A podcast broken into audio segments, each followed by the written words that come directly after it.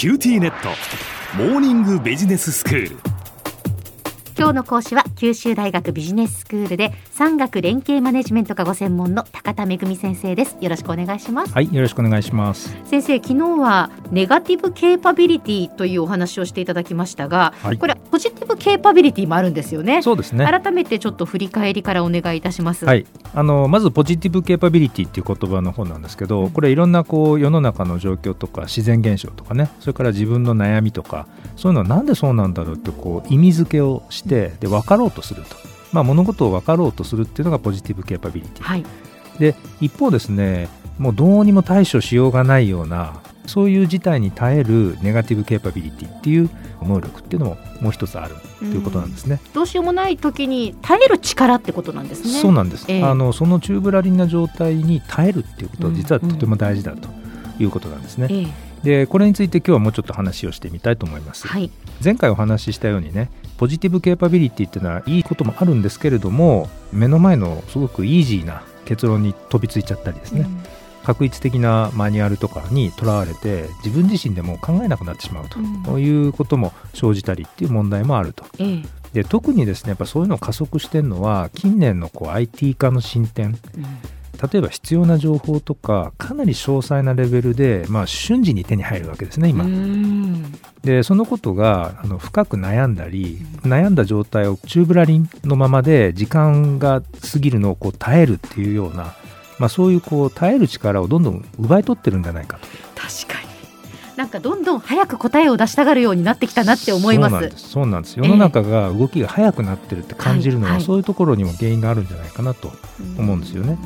それでそういう状況だからこそ実はネガティブケーパビリティっていうものの重要性をねやっぱりもう一度強く意識してこう自分自身のこう考えとか洞察ですねこれを深めるっていうのをやっぱり日頃から心がけておくって大事なんじゃないかなというふうに思うわけです。はい、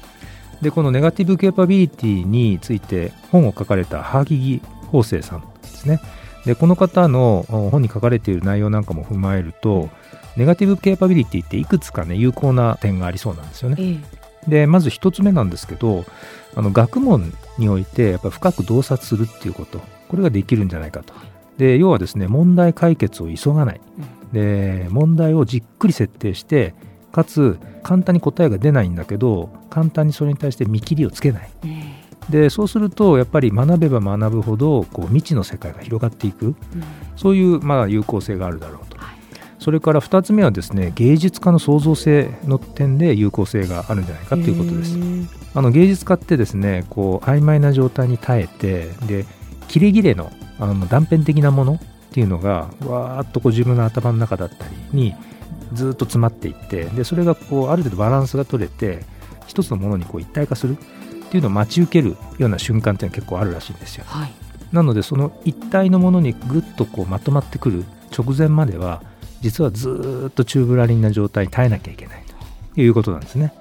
でなのでこれは芸術家の創造性に対しても一つの有効性をもたらしてるんじゃないかということです。はい、3つ目はビジネススクールっぽいんですけれども戦略家の直感ですね、はい、戦略家がですねいろんなことを分析をして最後に結論を出す時に本質を見抜くその瞬間的なひらめきっていうのがあるんですね。はい。ひらめきっていうのはですね日頃から実は長く持続的に洞察を続けて熟慮する。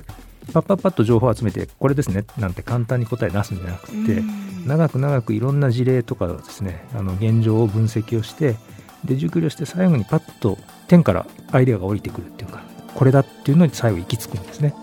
その瞬間的なひらめきっていうのがに対してやっぱりネガティブケーパビリティっていうのは有効なんじゃないかと。だから答えが出ない状態にですね、ええ、結局やっぱり耐えられるかどうかっていうのが、ですね、忍耐が必要なんですね。その通りなんです。はい、それで、うん、じゃあどうやったらネガティブケーパビリティってその持てるようになるんだろうか、え、あの重要なこととしてはですね3つぐらいあるんじゃないかなということです。うん、でまず1つ目ですけれども好奇心をやっぱり持ち続けるっていうことですね。好奇心って自分の問いなぜこうなんだろうっていうこう原動力なので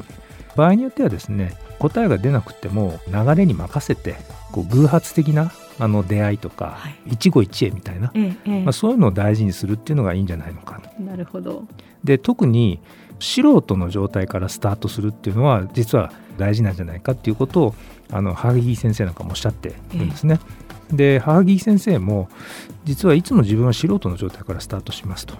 素人のまっさらな状態でテーマに対していろんなことをこう多角的に調べていったり、でそれを分かろうという好奇心でですねでそれで最終的に作品ができていくということらしいんですよ。それから2つ目はですね怒りとか悲しみっていう感情は実は大事だと。はい、なぜかっていうとやっぱり怒りとか悲しみって持続性があるんですよね。非常に強い感情で人間の中でも。でそうすると何か自分が取り組もうとした時に強い動機になって粘り強くこう洞察を深めるような原動力になるんですね。なるほど。それから3つ目はですね少数派であるということの重要性、うん、少数派の人って多数派とは違う考えで思ってるわけでうん、でそうすると自分は多数派に飲まれずになぜ少数派で居続けるのかっていうことを答えが出ない中でずっと考え続けてるのが少数派の人たちの特徴なんですね。はい、で結果的に物事を正しく見る目を持ちやすいということもあるわけですね。はい、こんなところがあのネガティブケアパビリティを持つ上で重要なことっていうことです。であのイノベーティブな、ね、事業をこう提案していくスタートアップの創業メンバーってですね事業のゴールもはっきり見えなくって共感する人もまだ少ないっていうそんな状態でこう試行錯誤してビジネスを作って前に進めていくわけですね。でまあ、そういった時にもやはりネガティブケーパビリティっていうことがですね、まあ、効果的に作用するんじゃないのかなというふうに考えられるわけです。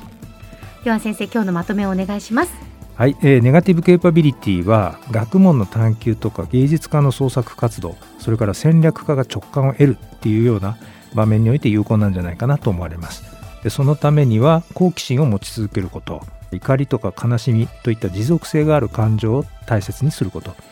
最後は少数派であるっていうことを厭わないっていうことが重要だということです。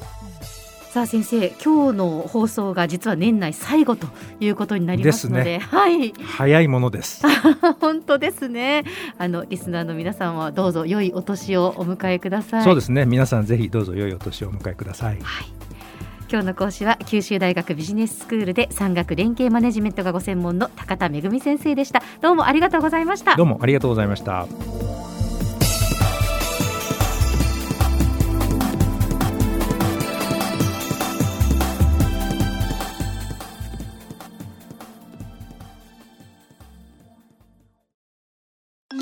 ネット。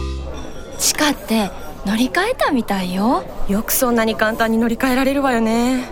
私もそろそろ乗り換えよっかな。え今の彼3人目じゃなかったっけ？今年だけで。スマホの話なんだけど。乗り換え簡単。格安スマホの QT モバイル